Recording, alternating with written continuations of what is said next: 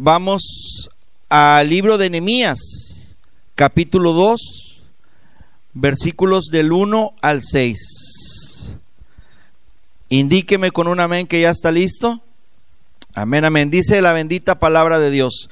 Sucedió en el mes de Nisán, en el año 20 del rey Artajerjes, que estando ya él vino delante de él, tomó el vino y lo tomé el vino, perdón, y lo serví al rey. Y como yo no había estado antes triste en su presencia, me dijo el rey, ¿por qué está triste tu rostro? Pues no estás enfermo. No es esto sino quebranto de corazón. Entonces temí en gran manera, dice Nehemías, y dije al rey, para siempre vive el rey. ¿Cómo no estará triste mi rostro, cual los sepulcros de mis padres está desierta y sus puertas consumidas por el fuego?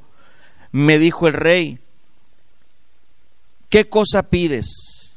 Entonces oré al Dios de los cielos y dije al rey, si le place al rey y tu siervo ha hallado gracia delante de ti, envíame a Judá, a la ciudad de los sepulcros de mis padres, y la edificaré. Entonces el rey me dijo, y estaba la reina sentada junto a él, ¿cuánto durará el viaje y cuándo volverás? Ponga atención a esto, iglesia. Y agradó al rey enviarme después que yo le señalé el tiempo. Inclinemos nuestro rostro, vamos a orar. Padre, te damos gracias esta hora por tu bendita paz, Señor. Gracias porque hemos dedicado un tiempo para alabar y glorificar tu precioso nombre con nuestro cántico de alabanza para ti, Señor.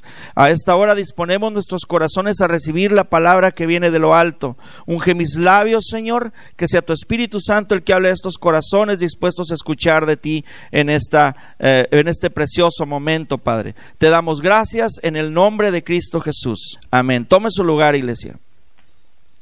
Cuando le digo, ponga atención a esto, dice, y agradó al rey enviarme después que yo le señalé el tiempo. Este tiempo que había tenido Nemías para estar orando, definitivamente él tenía ya un plan establecido.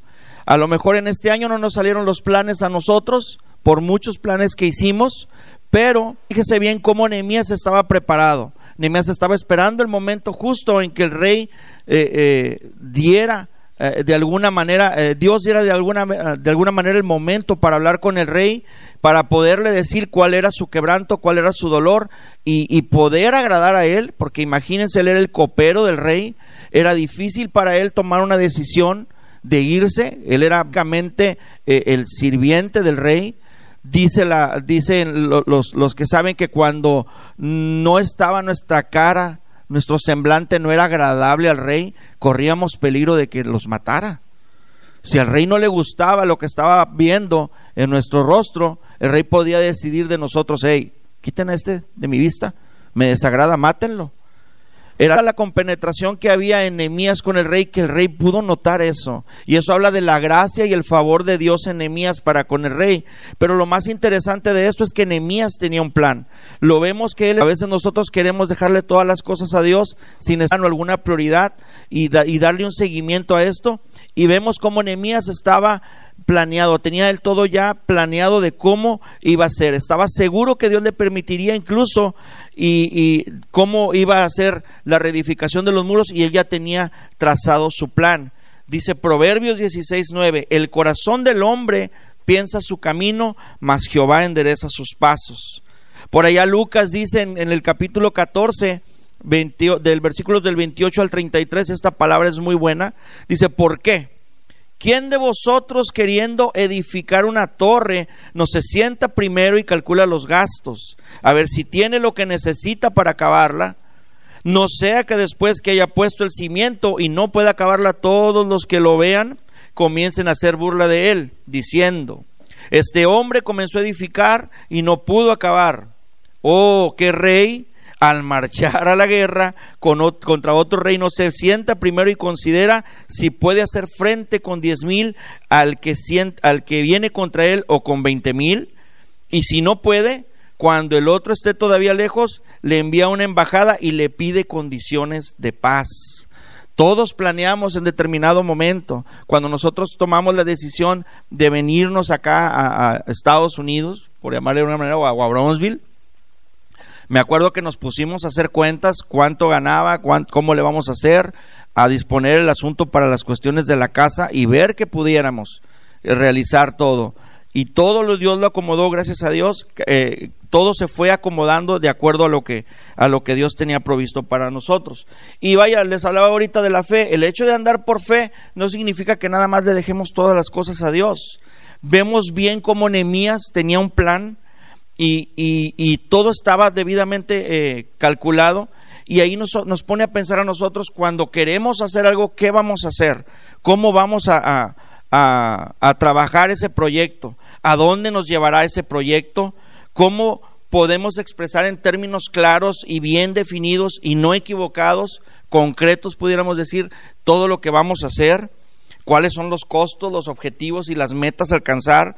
¿Qué proceso debemos de utilizar para llegar a ese proyecto? Y Nehemías tenía un plan. Admitimos, es difícil planificar, pero yo creo que lo más difícil es arrancar. Platicaba en la semana con, con, mi, con mi jefe directo, con el gerente del departamento, y a pesar de él no ser una persona de, de fe, vaya como nosotros, como cualquiera de nosotros aquí, él era una persona que me dice, tú tienes que perseverar. ¿Cómo vas? No, pues ahí vamos, fíjate que ah, se han ido añadiendo personas, esto, lo otro, hay que perseverar. Tenías un plan, el plan ya arrancó, ahora hay que seguir de la mano de Dios, me dice él. Tienes que tomarte de la mano de Dios y seguir cumpliendo lo que te toca a ti, que Dios va a hacer lo que le toca a él. Y es impresionante escuchar a alguien que básicamente es una persona que nada más administra, escuchar decirte, Dios te va a ayudar. Dios va a estar contigo porque tienes un plan, porque estás trabajando sobre ese plan y porque vas a perseverar.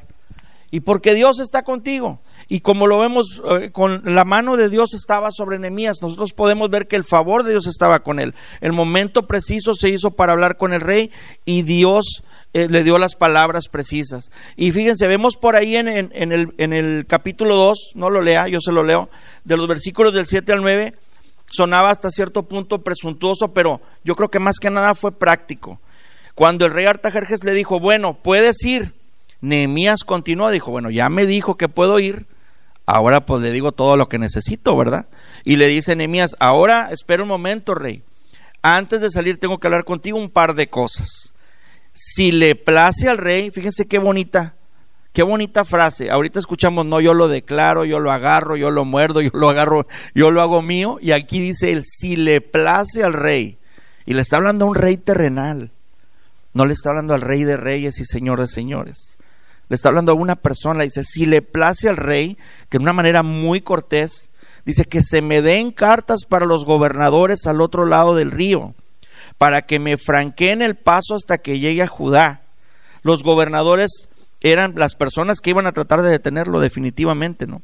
Dice, y carta para Saf, guarda del bosque del rey, para que me dé madera para enmaderar las puertas del palacio de la casa y para el muro de la ciudad y la casa en la que yo estaré. O sea, ya había pensado en el lugar hasta donde él iba a estar.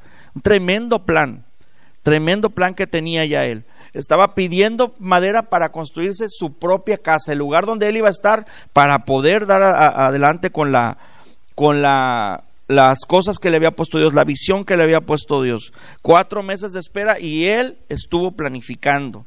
Los soldados, los soldados de la antigua guerra de la revolución de los Estados Unidos decían, confía en Dios, pero mantén tu pólvora seca. Y tenemos que confiar en Dios. Y hay muchos dichos mexicanos que pueden salir de esto, como uno que me han alegado hasta que está en la Biblia. Dios dice, ayúdate que yo te ayudaré. Y he tenido, he tenido debates a la hora de la comida por este dicho. A Dios rogando y con el mazo dando. Tenemos que pedir, pero tenemos que hacer nuestra labor también. Tenemos que, que dar adelante. O el, o, el, o el, nuevo dicho clásico, me canso ganso, dijo por ahí el presidente de, de México, ¿no? Y bueno, vemos cómo Nehemías, era una persona diferente, trabajaba por fe, una persona diferente a las que trabajaba por fe. Es un ejemplo eh, perfecto de la planificación y Dios, y Dios hace honor a esa planificación. Venía un largo viaje para él y si examinamos su ruta, el versículo 9 comienza diciendo, vine luego a los gobernadores del otro lado del río Y ahí estaban los gobernadores, tal como él lo había esperado. Esas personas que iban a hacer las contras de él estaban esperándolo y les entregó las cartas del rey. Aquí estoy, vengo listo, miren, vengo de parte del rey y aquí están las cartas que a mí me permiten seguir adelante con la obra que Dios ha puesto en mi corazón, la visión que me, has dado. Y el rey ofreció hacer más de lo que Nehemías había esperado. No solo enviaré las cartas, le dijo, no solo enviaré la autorización para que utilices mi madera, además, le dice, despacharé unos pocos hombres de a caballo y unos soldados y ellos pueden ir contigo para protegerte en el camino. Esta generosa respuesta del rey vino por cuanto su corazón estaba de la mano de Dios. Dios lo inclinaba hacia cualquier dirección que él quisiera. ¿Y es por qué? Porque él estaba haciendo la voluntad de Dios. Dios le habría abierto el, el, camino, Dios le había dado el pasaporte con esas cartas, Dios le había dado el favor del rey, pero aún así como quiera, él iba a encontrar cierta oposición y la oposición ya estaba ahí. Nermías marchaba en camino a su meta, pero el versículo 10 leemos que se enfrentó con personas difíciles, las mismas con las que se encontraría vez tras vez en su proyecto. Y por ahí dice, pero yéndolos Zambalat, Oronita y Tobías, el siervo amonita, les disgustó en extremo que viniese alguno a procurar el bien de los hijos de Israel, dice en el versículo 10. Tenía que haber oposición. Cuando nosotros íbamos a arrancar con esto, hubo oposición, hubo quien me dijo no están listos, hubo quien me dijo no va a pasar, hubo quien me dijo no es el momento, espérate, yo te recomiendo que no, y hubo varias, varias personas que dijeron a lo mejor no es el tiempo, y el Espíritu Santo nos decía así, el Espíritu Santo nos decía así arranca, las condiciones no son las más propicias para iniciar un ministerio, estamos viviendo una pandemia, yo creo la más grande de la historia de, pues del, del mundo. Se han conocido grandes pandemias también en otras ocasiones, pero esto ha sido un golpe muy fuerte para la humanidad. Y como para empezar y decir, vamos a arrancar a iglesia es muy difícil. Hay iglesias que están cerrando, hay lugares que están, hay pastores que han muerto. Me nos decía un, un conocido que al menos en Matamoros él sabe que han muerto 18 pastores. En la semana pasada, si mal no recuerdo, murió un ministro de alabanza también, ahí en Matamoros, de una iglesia muy conocida. Ha sido muy fuerte esto que estamos viviendo y, y, era difícil para nosotros arrancar. Ha sido, no ha sido fácil arrancar, pero sabemos que la mano de Dios está con nosotros. Y esta palabra, créame que primero me vino a, a, pretujar el corazón para poder dársela a usted. Primeramente me, dio, me habló Dios a mí. Y yo puedo notar que cuando uno anda por fe, invariablemente chocará con los zambalats y los tobías. Va a haber una persona que te va a decir que no. Va a haber aquel que te dice que no puedes, no puedes dejar ese vicio.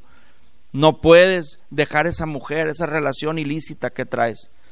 No puedes hacer las cosas bien en tu trabajo. Tienes que robar, tienes que sacar este dinero por acá, tienes que robar este material para poder salir adelante. Si no, no lo haces.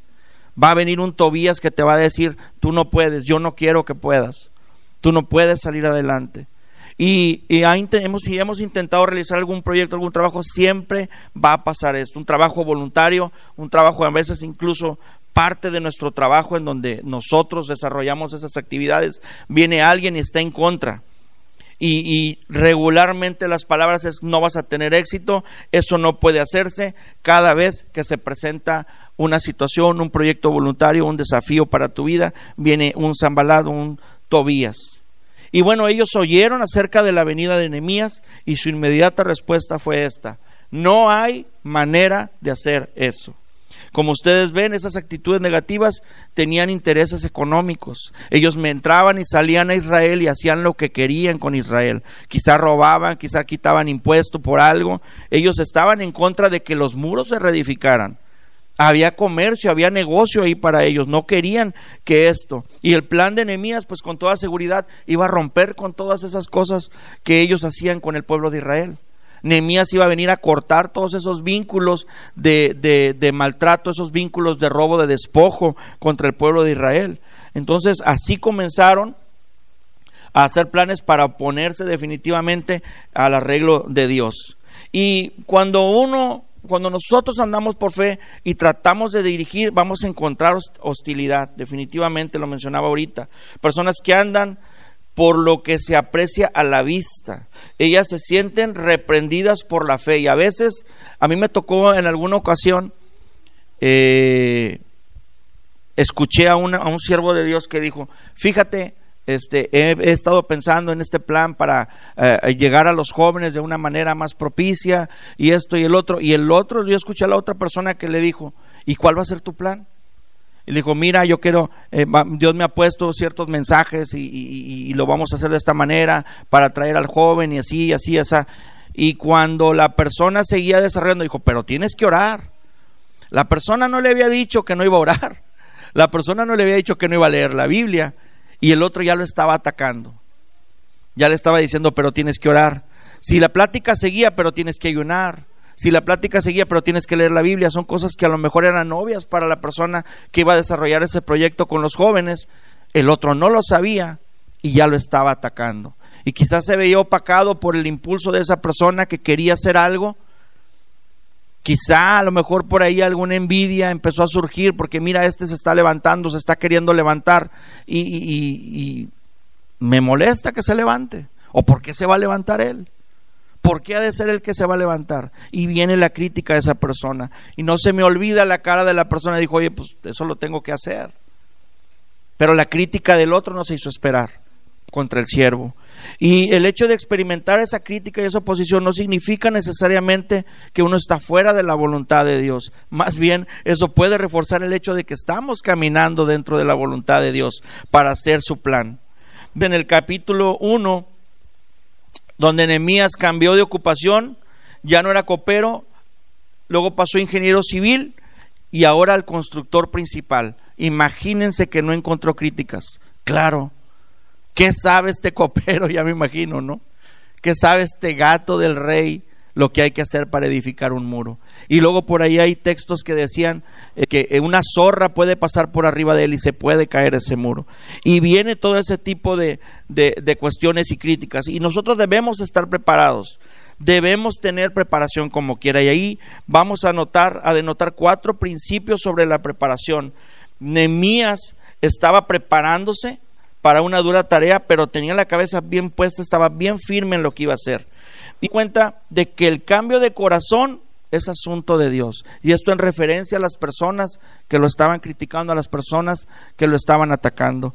Y la verdad no deberíamos de intentar nosotros eh, de cambiar a las personas para que se adapten a lo que nosotros queremos o a lo que nosotros hemos pensado.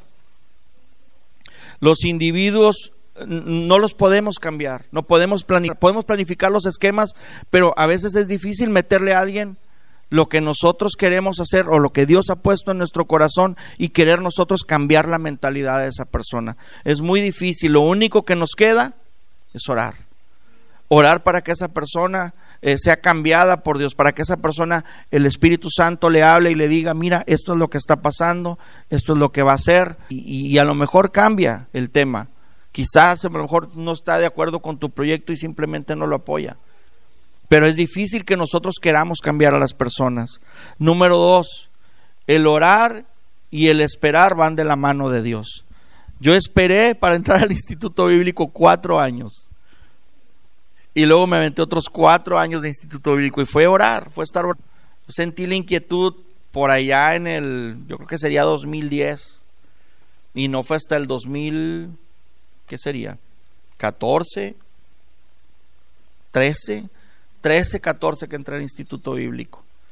Pasó mucho tiempo para que eso sucediera. Y, y, fue orar y orar y tenía a mi suegra orando, también mi suegra siempre creyó en hervidor y estuvo orando por mí. Había personas que me decían, un amigo que está en San Antonio ahora, pastor también, él me decía, yo creo, yo creo lo que Dios ha puesto en tu corazón y échale y a orar. Y no me quedó de otra más que orar.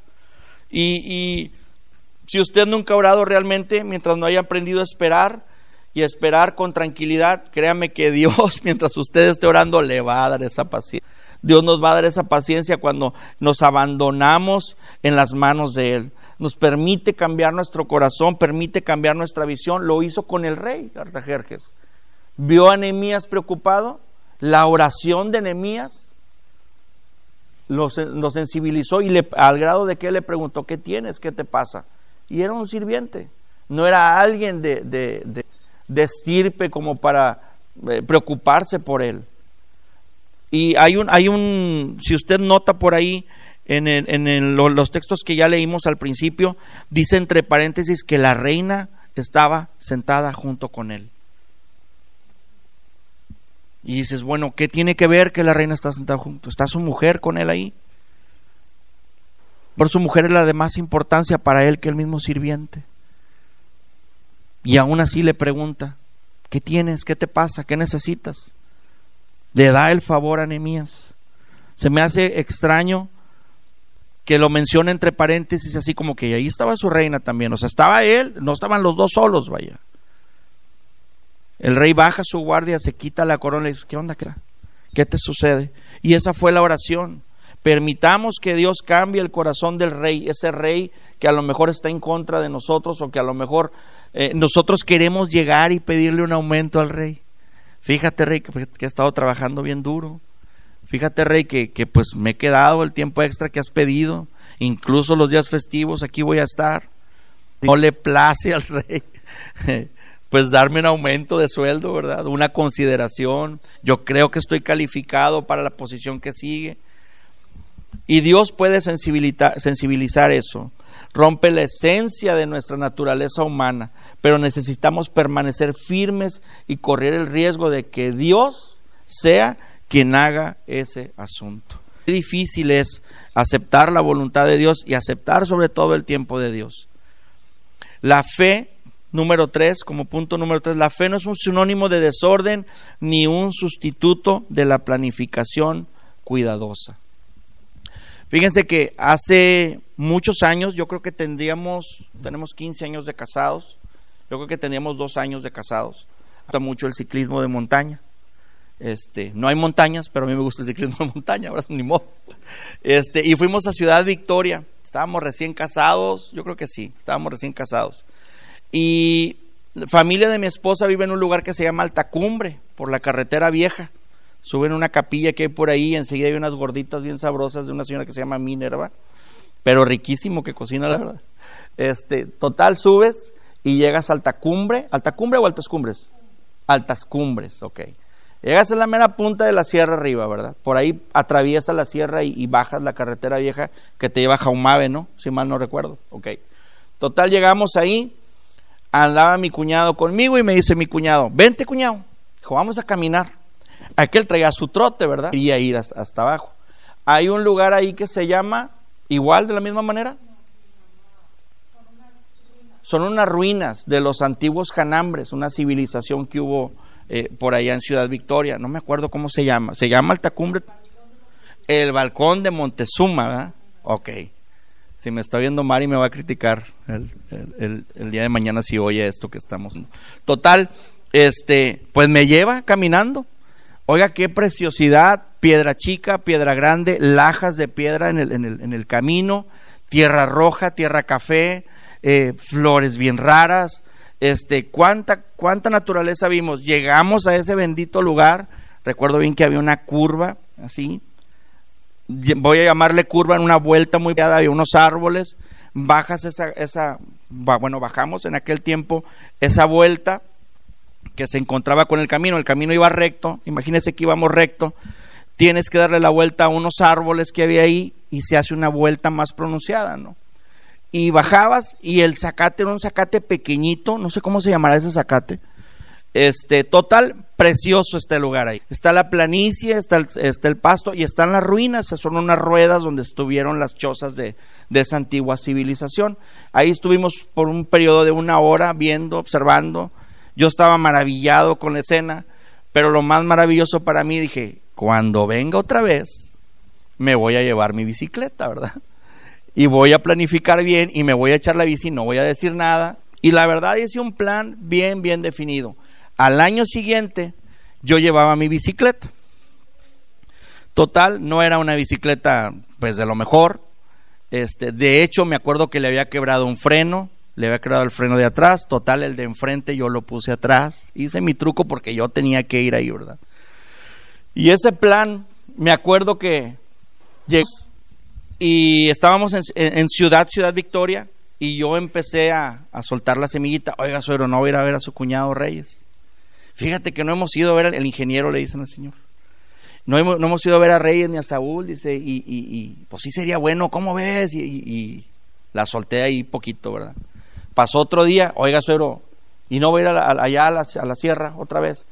Oh, pues fíjate que, que sí que, vamos o qué, Rosy, ya empieza, y ya era la segunda vez, y pues el yerno quería ir. Pues, total, nos llevan. Nomás llegamos, se bajan todos y pues a caminar hay un, hay un, ¿qué será? Unos 100 pies que se tienen que caminar aproximadamente, ¿verdad? De donde estacionas el carro. A caminar 100 pies y yo empiezo a bajar la bicicleta y se me quedaban viendo así como que este qué va a hacer, ¿verdad? La bicicleta, bajo mi casco, sin más preparación que el puro casco, o no me acuerdo, ¿llevaría el casco? No, ¿verdad? No me acuerdo. Total, ahí les va el plan. Llego, me paro, me empiezo a poner los, los, tenis, armo la bicicleta, le armo las llantas y viene el tío Saúl y se me queda viendo el tío Saúl. ¿Qué vas a hacer, hijo? Me dice. Dije, voy para allá, para abajo. Dijo, ¿ya has ido para allá? Digo, sí, yo me acuerdo que estaba agachado este, y yo veía la, la, sombra, ¿verdad? De él acá. Y él agarra la bicicleta. ¿Esta es tu bicicleta? Me dice, sí. Y veo que se queda viendo y se me quedaba viendo. O sea, yo, yo veía la sombra de él, ¿verdad? Y él movía la cabeza así como que, no, hombre, este está bien loco. Y si tiene frenos, me dice. Le dije, trae el de atrás. Veo que se quitó el sombrero y se talló la cabeza y dijo, ay, yo lo veía que estaba haciendo hermanas.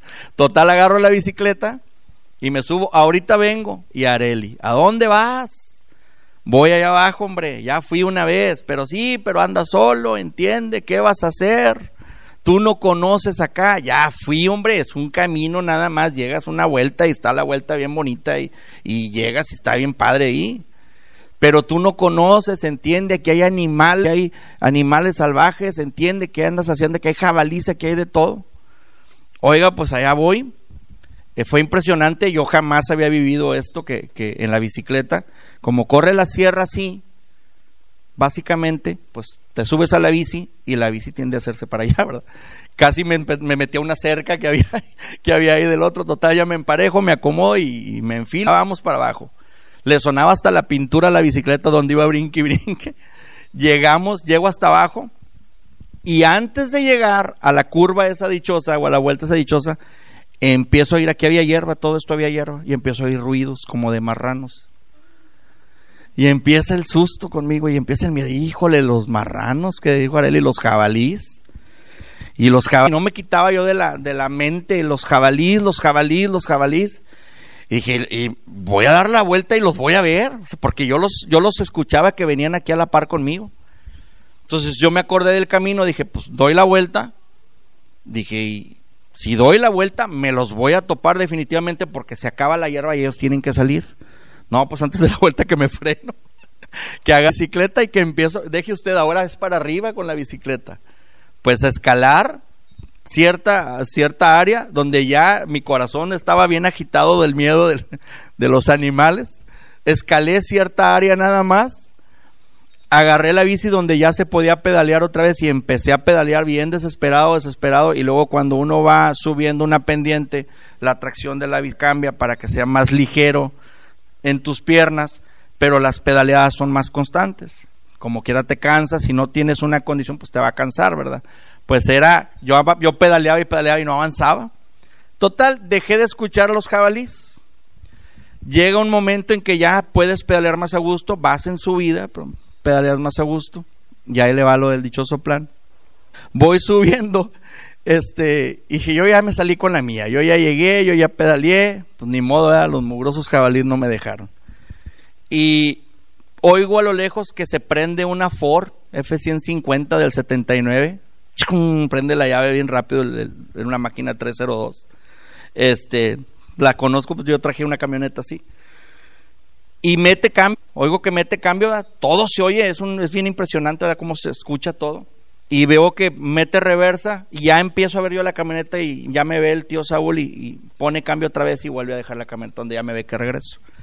Este, y total ya llego pues bien agitado y el tío Reyes de mi esposa es bien, bien bromista, ¿no? ¿Qué pasó? Dijo. ¿Hasta dónde llegaste? Dije, no, hombre, no, no llegué todo hasta abajo. ¿Por qué no? Pues si ya andabas ahí, me dijo. Le, le dije, no, hombre, dijo. Le digo, es que No, le dije, ya no pude, no le quería decir. De, de los jabalís. Total, le digo, no, le digo, es que, este, pues no, hombre, le dije, escuché ruidos. ¿Ruidos de qué? Dijo, pues si no hay nada aquí. Le dije, pues yo iba, le dije, ya iba llegando a la, a la, a la, vuelta última. Pues ellos ya conocen a él. Dijo, sí, a la vuelta última. Dije, aquí a la izquierda yo escuchaba jabalís. Dijo, ¿cuáles jabalís? Eran mis marranos. Dijo que ahí los traigo sueltos.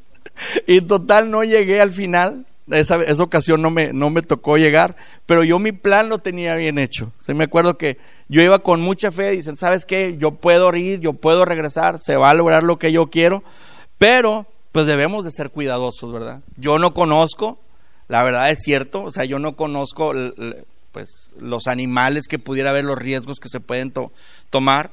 En otra ocasión volvimos a ir, ya llevaba casco, ya llevaba guantes, ya llevaba una mejor bicicleta, pero en esa ocasión iba también muy rápido y llegué a un espacio y estaban como unas 20 vacas y dos toros. Y la playera que yo llevaba era roja.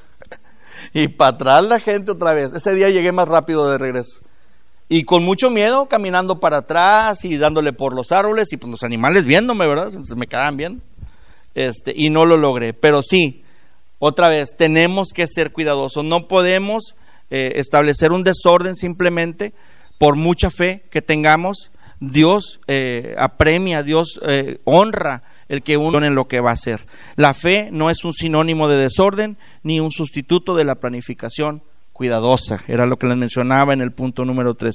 Los dirigentes como Nehemías piensan bien en los problemas con los que se enfrentan, aunque las circunstancias solo les permitan marchar a paso lento por ahora uno puede estar seguro de que ya ha pensado bien los siguientes 12 pasos. ¿Por qué? Porque la fe alimenta la organización y las dos cosas van de la mano, las dos cosas van juntas. Número cuatro, los puntos que les hablaba en relación a la planificación, las cosas que pueden ser como principios en la planificación. Debemos esperar oposición, el punto número cuatro, cuando estamos cumpliendo sobre todo la voluntad de Dios. Hay una persona que está, que está siguiendo la voluntad de Dios, sería muy raro que no hubiera oposición. El enemigo va a estar en contra de la voluntad de Dios. El enemigo va a estar buscando decirte no puedes. El enemigo va a estar buscando decir hay otro modo, no lo hagas así, no te toca a ti, tú no estás capacitado, no eres digno de, que esas son de las cosas que más golpean a cada persona. No eres digno de hacer las cosas o no eres digno de hacer la voluntad de Dios. ¿Qué nos distingue o, no distinguimos en ocasiones anemías en nosotros y claro que está anemías en nosotros. Esa manera de anemías está en nosotros. Cuando él se enfrentó a necesidades económicas, ¿qué hizo? Le pidió al rey. Y nosotros cuántas veces no hemos clamado a Dios, ¿sabes qué, Señor? Se me está atorando la carreta, no puedo, ayúdame, échame la mano, manda algo, Señor, un ángel que venga y me bendiga, Señor, porque no puedo con esta situación, no puedo con este pago, vino esta enfermedad y ahí está un Nemías en nosotros. Cuando sintió miedo, Nemías dijo, Señor, dame las palabras que debo decir. Cuando hemos ido a entrevistas de trabajo, yo me acuerdo cuando fui a la entrevista de trabajo a mi actual trabajo, este, tengo bien presente que oramos en la noche, oramos en la mañana, tengo, tengo presente que mi esposa se acaba de hacer algo en el pelo, se levantó en la mañana con el pelo bien esponjado, a orar, nos paramos a orar. Señor, dame las palabras precisas, Padre, para poder salir adelante con esta entrevista. Yo quiero el trabajo, necesito el trabajo, ayúdame. Y clamamos a Dios para que nos dé esas palabras que se necesitan en ocasiones. Cómo agradar a alguien, cómo llegar a alguien, así como fue Nehemías. Fue un hombre de fe y sin embargo equilibró muy cuidadosamente la fe con la realidad. Él dijo, sabes que cuando yo llegue ahí va a haber oposición. Él sabía que esa realidad estaba, sabía que esa oposición se iba a encontrar y estaba muy bien, muy bien definida su fe en cuanto a eso que iba a pasar. Él no tenía que tener en sus manos un plan detallado de acción, pero pensaba bien en las dificultades que le podían esperar. Él sabía que aparte de la oposición iba a haber otros detalles que no se que no se estaban contemplando, a lo mejor el desánimo que hubo en la gente, las palabras de estas personas hirientes, el ataque a lo mejor directo que iba a haber. Él sabía que todo eso él lo iba a enfrentar. y fue un hombre de un valor indomable, porque el mover a un pueblo, primero que nada la sensibilidad de un rey, mover a un pueblo, llegar y encontrarse con la oposición, hacerle ver al pueblo necesitamos reedificar los muros, sin, sin, duda alguna era un hombre de mucho, mucho valor. Y vemos en Nehemías que él ha ejemplificado estos cuatro pasos previos para aquellos que desean prepararse y desarrollar los planes de Dios en sus vidas. Número uno, Nehemías comprendió sus propias limitaciones. Y es un pequeño resumen. Dios puede cambiar el corazón del hombre, no nosotros. Es difícil que nosotros lo hagamos. Nehemías buscó a Dios orando y esperando en Él. Quédese con eso también. Nehemías organizó un plan de acción factible mientras esperaba la respuesta del Señor. Número cuatro, tan pronto como Dios le abrió el camino, Nehemías continuó hacia adelante para ejecutar el plan a pesar de toda esa oposición. Y ahí les va una frase de Mahatma Gandhi. Dijo, cada logro que vale la pena, grande o pequeño, tiene sus etapas y el triunfo. Un principio, una lucha y una victoria. Y nosotros, en cada cosa que vamos a hacer para Dios, en cada plan que vamos a desarrollar para Dios, claro que va a haber oposición. Claro que tiene que haber mucha fe en eso. Claro, también debemos de planificar y debemos de esperar a que haga su perfecta voluntad en nosotros. Pónganse de pie. Sé que es un año que ha sido un año difícil, que ha sido un año en que los planes no nos salieron, pero aún así este año lo estamos esperando con mucha fe, con mucha fe en que vamos a estar bien, con mucha fe en que vamos a ver a nuestros hijos crecer, con fe en que vamos a ver nietos, con fe en que vamos a seguir adelante haciendo la voluntad de Dios y agradándolo, haciendo lo que Él ha puesto en nuestros corazones. Es difícil planear con estas circunstancias en las que estamos viviendo, pero vemos el ejemplo de Nehemías. Nemías le dijo al rey que él tenía un plan, que él tenía un tiempo cuando le dio el tiempo que se iba a tardar y cuándo iba a regresar. Le dio un tiempo definido. Y ahí vemos que Nemías tenía un plan. Y nosotros tenemos que planificar, tenemos que estar caminando en la voluntad de Dios, pero haciendo un plan de nuestra vida. Hay una persona a la que aprecio mucho y admiro mucho y ha, ha desarrollado un plan para su jubilación. Él quiere jubilarse a los 55 o 56 años. Aquí es más adelante la jubilación, estamos en los 68, si mal no recuerdo, para jubilarnos 62, no sé dónde, creo que va en 68, no estoy seguro de ello. Este, pero esta persona quiere jubilarse antes. ¿Qué ha hecho? Ha estado comprando casas ha invertido gran parte de su tiempo, gran parte de su, economía, de sus finanzas en comprar casas y está, está preparándose para rentar tantas casas. Tiene una meta de tantas casas. Va un poco más de la mitad de ello. Y ha sido un plan muy tesonero, de mucho afán, de mucho salir adelante, de mucho sacrificio también, pero está desarrollando un plan. No es una persona que camine directamente de la mano de Dios, una persona que cree en Dios, pero es una persona que está trabajando básicamente con sus propias fuerzas. Cuanto más nosotros, que somos hijos de Dios, que estamos sensibles a la voz del Espíritu Santo, tenemos que hacer la voluntad de Él, esperar en Él, confiar en Él a que Él sensibilice los corazones y salir adelante con esos planes. Planifiquemos pues lo que viene para nosotros. Aún con esta pandemia es un punto más a considerar. ¿Cómo voy a desarrollarme? ¿Cómo voy a caminar adelante? Pero Dios va a estar conmigo como poderoso gigante. Vamos a orar. Padre Celestial, a esta hora te damos gracias, Señor, por tu palabra. Te damos gracias por aquello que nos has enseñado, Señor. Al igual que Nehemías, Padre Santo, queremos tener un corazón dispuesto a hacer tu voluntad, poderoso gran Rey. Guíanos, Padre Santo, a hacer eso que tú estás pidiendo, Señor. Eh, danos las palabras precisas, Señor, para aquellas personas a las que tenemos que llegar y hacer tu voluntad, Señor. No nos hagas, Señor, que nosotros hagamos el cambio en las personas. Cámbialas tú, Padre Santo. Solamente danos la oportunidad de orar y clamar por ellos, Señor. Sensibiliza esos corazones, Padre Santo, que están en contra de tu voluntad, aquellos que vienen y nos lanzan dardos de fuego, palabras que están en contra de aquello que tú quieres para nosotros, Señor. Danos esa coraza, Padre Santo, ese escudo de la salvación, Señor, para poder no escuchar esas palabras que vienen y nos bombardean, Padre. Esos dardos de fuego que vienen y se nos inyectan en nuestra mente y en nuestros oídos espirituales, Señor, y dicen no cuando tú estás diciendo lo que sí, Padre, Padre bendito. Cuando tú estás diciendo sí adelante con ese plan, Señor. Fortalece nuestra mente, fortalece nuestro corazón, Señor. Te pedimos por nuestra salud, Padre Santo. Cuídanos, cúbrenos, Padre Santo, en todo momento. Que ángeles hay alrededor de nosotros, que nos cuiden y nos defiendan, Padre Santo. Te pedimos por nuestra sanidad, te pedimos por la sanidad del pueblo, Señor. Te damos gracias porque ya están esas vacunas, Señor. Hemos visto a personas allegadas a nosotros que ya están recibiendo la vacuna, Padre. Te damos gracias por ello, Señor. Y te pedimos, Padre Santo, por Brownsville, te pedimos por eh, eh, el condado, Señor. Te pedimos por la nación entera, Padre bendito. Trae la sanidad, Señor, eh, a la tierra. Trae la paz a la tierra una vez más, Señor y que esto nos haya servido como un despertar, Padre Santo, como un despertar espiritual, como un despertar con un avivamiento, Señor, a buscar tu rostro, a hacer más de ti, Señor, y no del mundo, Padre bendito. En el nombre de Cristo Jesús, Señor, te pedimos por este 2021 que viene, Padre.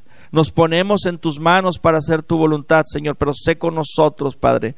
Sé como con Moisés, Señor, que tu luz nos alumbre de noche, Señor, y que tu sombra nos, nos dé frescura de día, Padre Santo. Sé con nosotros, sé propicio a nosotros, acuérdate de nosotros para bien, Señor.